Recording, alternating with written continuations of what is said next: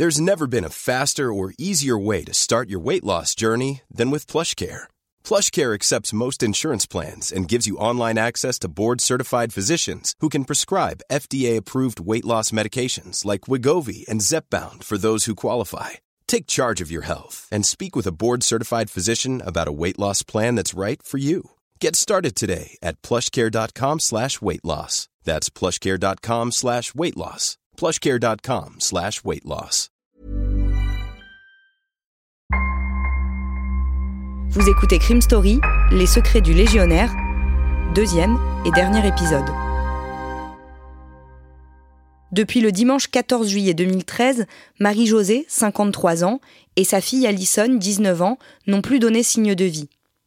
Le mari et père des deux femmes, Francisco Benitez, un légionnaire de 49 ans, est fortement soupçonné d'y être pour quelque chose. Alors que les éléments contre lui s'accumulent, il se pend dans la caserne de Perpignan où il travaille, en laissant derrière lui une vidéo dans laquelle il clame une dernière fois son innocence.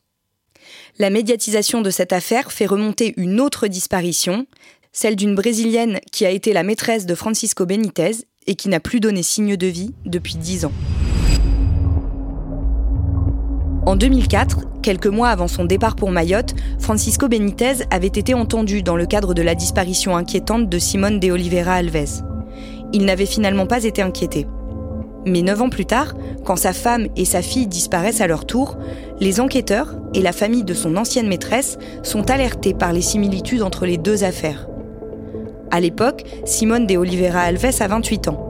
Cette serveuse d'origine brésilienne, divorcée d'un premier mari, entretient une liaison avec Francisco Benitez depuis déjà plusieurs années. Le récit de leur rencontre est celui d'un coup de foudre dont sa voisine et amie se souvient encore. Simone me racontait qu'il venait souvent les week-ends, qu'il l'emmenait avec ses enfants pour dévirer à Barcelone ou à Rosas, sur la Costa Brava. Sa petite sœur, Ivana, qui vivait à ce moment-là avec une partie de la famille en Guyane, a le souvenir d'une relation passionnée. Selon elle, Simone était très amoureuse de Francisco Benitez. Elle le surnommait Paco et parlait sans cesse de lui à sa famille. Elle avait quatre enfants, issus de son premier mariage. Ils étaient âgés de 8 à 11 ans et plusieurs fois, Francisco les avait rencontrés. Parfois, il amenait même Alison pour qu'elle joue avec eux. La jeune brésilienne est épanouie. Elle gagne bien sa vie, fait des plans sur la comète avec Francisco, lui offre un 4x4. Les tourtereaux parlent même d'ouvrir un compte commun la nuit du 31 décembre 1999, ils entrent ensemble dans le nouveau millénaire. Mais en 2004, la relation du couple se dégrade. Simone découvre que Paco ne s'est pas séparé de sa femme, contrairement à ce qu'il lui avait dit, et elle le prend très mal. Elle a elle-même une brève liaison avec un autre homme. Paco ne le supporte pas. Ils se disputent souvent. La petite sœur Ivana croit même savoir qu'à cette période-là, Simone fait une tentative de suicide. Et qu'au moment où elle disparaît, elle est enceinte de Francisco Benitez. La suite est racontée en une ligne sur l'avis de recherche publié par la police. Le lundi 29 novembre, Simone s'évanouit dans la nature après avoir récupéré à son domicile quelques effets vestimentaires et confié ses enfants à la garde d'un proche. La disparition de la jeune femme finit par déclencher l'ouverture d'une information judiciaire par le parquet de Nîmes. À ce moment-là, Francisco Benitez ne signale pas spontanément cette disparition. Entendu par la police, il nie être la dernière personne à l'avoir vue vivante. Il évoque une dispute avec Simone et l'envoie d'un texto dans lequel elle lui dit qu'elle ne reviendra pas. Après quoi il tourne la page.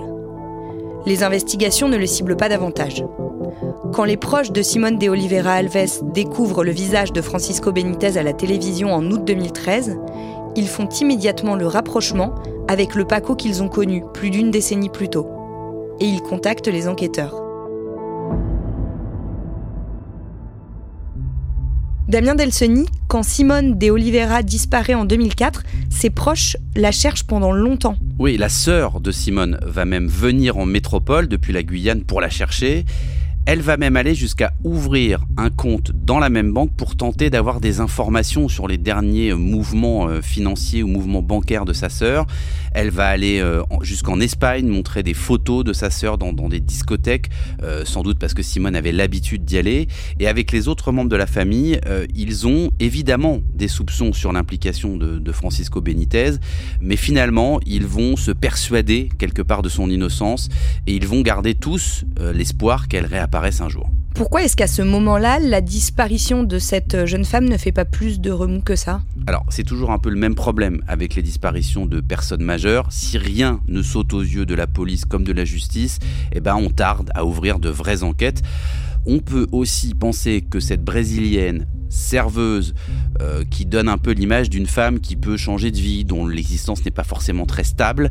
Euh, donc dans ces cas-là, si vous n'avez pas les moyens, quand vous êtes de la famille, d'avoir un bon avocat qui euh, remue et harcèle un peu la police et la justice, ou des journalistes qui essayent de faire bouger les choses, ben en général c'est le type d'enquête qui passe sous la pile de dossiers et sur lesquels il se passe plus grand-chose. Francisco Benitez, dans sa vidéo, disait ne plus supporter les soupçons qui pesaient sur lui, mais à partir du moment où la famille de Simone de Oliveira se manifeste, ces soupçons deviennent en fait encore plus importants. Oui, c'est-à-dire que finalement, son suicide spectaculaire, cette vidéo, ce sont les éléments qui donnent à l'affaire les ingrédients dramatiques pour qu'elle prenne autant de place dans les médias nationaux que quelque part on voit la tête de Benitez un peu partout. C'est pour ça qu'effectivement l'affaire gonfle et que la famille de Simone de Oliveira en entend parler. Et maintenant qu'on commence à exhumer euh, le passé du légionnaire, il devient de plus en plus évident que ces secrets et peut-être ces terribles secrets vont être exhumés. En reprenant l'enquête sur la disparition de Simone de Oliveira, les policiers recueillent de nouveaux témoignages, et notamment celui de Mario, le beau-frère de Simone. C'est lui qui, plusieurs jours après la disparition de la jeune brésilienne, oriente les policiers vers le légionnaire. Il est formel.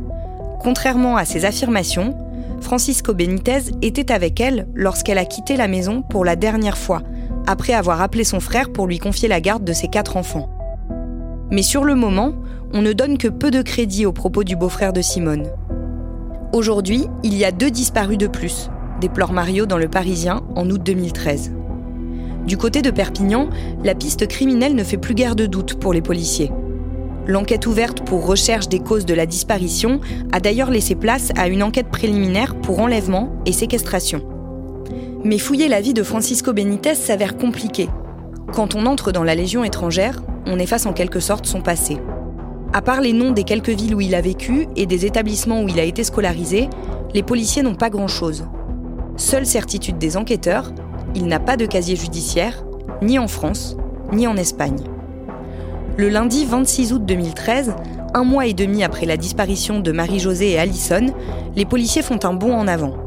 Dans un congélateur du domicile familial et dans un lave-linge que le légionnaire a déménagé de la maison à la caserne quelques jours avant sa mort, les experts scientifiques découvrent plusieurs mini-traces de sang. Les analyses sont formelles, c'est celui d'Alison Benitez. Pour la première fois, les enquêteurs ont retrouvé de l'ADN, des traces de sang dans un congélateur de l'appartement familial, celui d'Alison Benitez. À la caserne où travaillait le légionnaire, d'autres traces de sang. Cette fois dans une machine à laver. Il s'agirait de celui d'Alison et sans doute celui de sa mère. Pour la sœur de Marie-Josée Benitez, cela ne fait plus aucun doute. Celui qu'elle surnommait Paco est pour elle forcément impliqué. Paco, il est dans cette histoire, il a quelque chose à avoir et il est parti avec son secret. Il a fait quelque chose à ma sœur. Dès le départ, je l'ai su. Ça. Damien, les derniers mouvements de la voiture de Francisco Benitez intéressent aussi les enquêteurs. Parce qu'elle a beaucoup roulé entre le 14 juillet, date de la disparition, et le 5 août. Et évidemment, tous ces mouvements, tous ces kilomètres, ça les intrigue. En fait, ils pensent que Benitez a profité des trois semaines entre le 14 juillet et le 5 août pour se débarrasser des corps et des téléphones de sa fille et de sa femme. Euh, ils savent d'ailleurs, avec l'exploitation des bandes téléphoniques et des téléphones, que ces téléphones, ils ne sont jamais allés à Toulouse, alors que Benitez disait qu'elles étaient là-bas. Pourquoi est-ce que les enquêteurs ils n'ont pas arrêté Benitez plus tôt alors qu'il était assez clair dès le début qu'il avait un comportement vraiment suspect? Alors, on ne peut pas parler d'erreur des policiers, mais ils sont nombreux, les enquêteurs, qui ont exprimé euh, a posteriori des regrets de effectivement de ne pas l'avoir arrêté plus tôt. Mais dans ce genre d'enquête sans cadavre, les policiers veulent toujours collecter un maximum de charges avant de placer un suspect en garde à vue, puisque par définition, ils n'ont pas de scène de crime. Euh, en revanche, le, 3 août, il y a un policier qui se souvient que lors d'une perquisition euh, chez Benitez, il dit aux légionnaires, vous savez, dans 90% des cas, les meurtriers, ils sont identifiés. Et là, il se rappelle que, euh, à l'écoute de cette phrase, Benitez est devenu gris selon ses souvenirs. Alors par ailleurs, tout ça peut surprendre, mais les, enquêteurs considèrent sans doute au moment où ils sont euh, début août, hein, au cœur de l'enquête, que Allison et sa maman sont mortes. Donc ils sont surtout concentrés sur les éléments à rassembler pour confondre le meurtrier, plus tellement pour rechercher des personnes vivantes. Il n'y a plus vraiment d'urgence à leurs yeux, ce qui explique sans doute qu'ils se soient accordés euh, ces jours ou ces heures qui ont fait qu'ils n'ont pas placé Benitez en garde à vue. Mais en revanche, une fois que Benitez est suicidé, pour eux, c'est terminé. Le 10 septembre, des fouilles sont lancées dans le secteur de Leucat. Oui, alors ça se passe dans une espèce de presqu'île qui a une trentaine de kilomètres de Perpignan.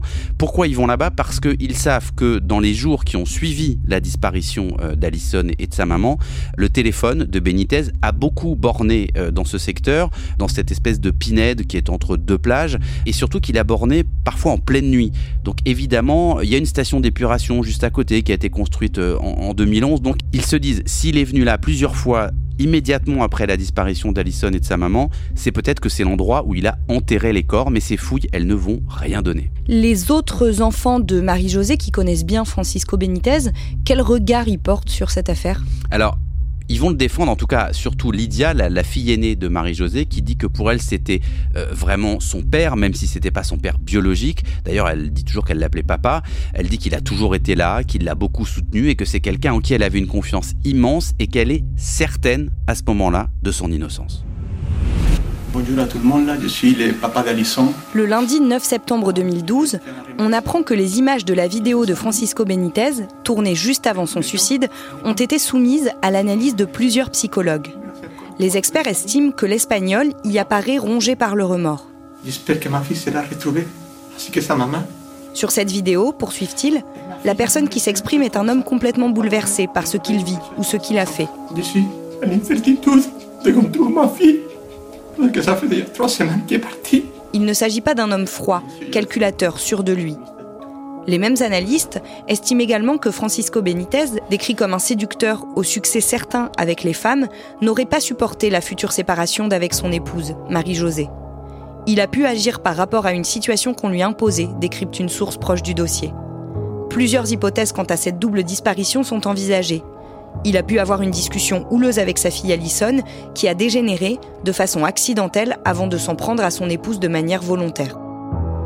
Le lundi 14 juillet 2014, un an jour pour jour après la disparition des deux femmes, les enquêteurs cherchent toujours leur corps. En vain. Dans le quartier de Perpignan, l'affaire est dans tous les esprits. Une habitante se souvient d'une conversation avec Allison. Elle avait raconté que quelques jours plus tôt, son père les avait menacés, elle et sa mère, de les tuer. Il avait ajouté qu'on ne retrouverait jamais les corps. Quelques jours plus tard, il avait corrigé le tir, poursuit la voisine, en disant que c'était pour rigoler. Mais avec le recul, cette anecdote nous fait froid dans le dos.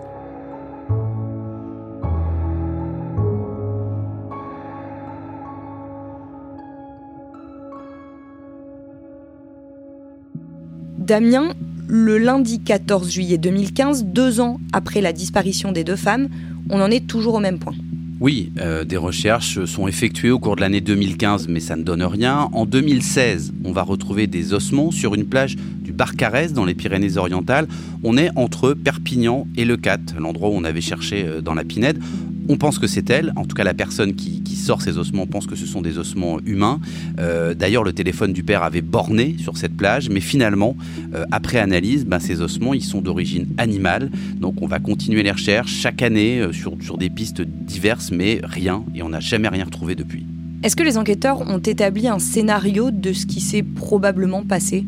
C'est pas vraiment un scénario parce qu'en réalité celui qui a les clés de ce scénario c'est Benitez, il est mort, il parlera plus.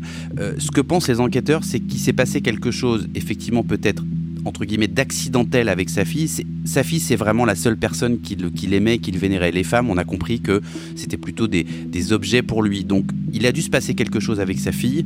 Il pense qu'effectivement, il, a tué sa fille et qu'après, il avait quelque part euh, plus d'autres solutions que d'éliminer la mère aussi.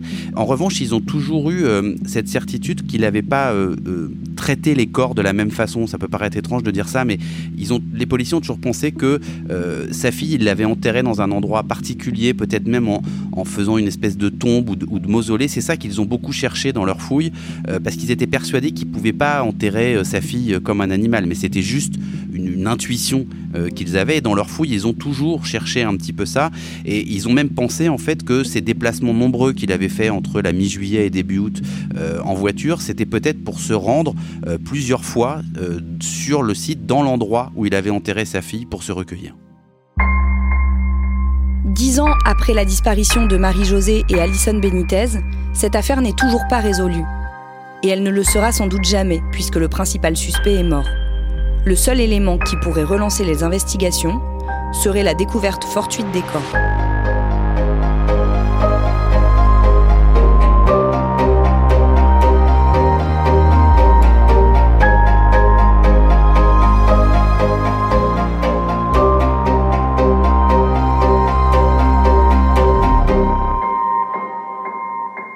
venez d'écouter Crime Story, le podcast fait divers du Parisien. Avec à la production Thibault Lambert et Raphaël Pueyo, à la réalisation Julien Moncouquiole et à la rédaction en chef Jules Lavie. Un épisode raconté avec Damien Delseny et un podcast à retrouver chaque samedi sur le site leparisien.fr et sur toutes les plateformes d'écoute.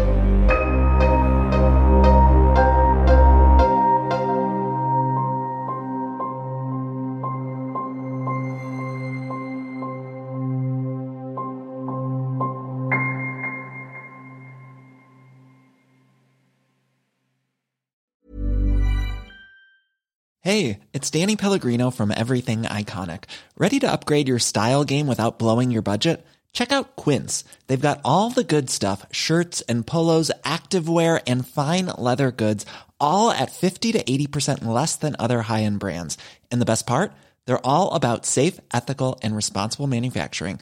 Get that luxury vibe without the luxury price tag. Hit up quince.com slash upgrade for free shipping and 365 day returns on your next order. That's quince.com slash upgrade.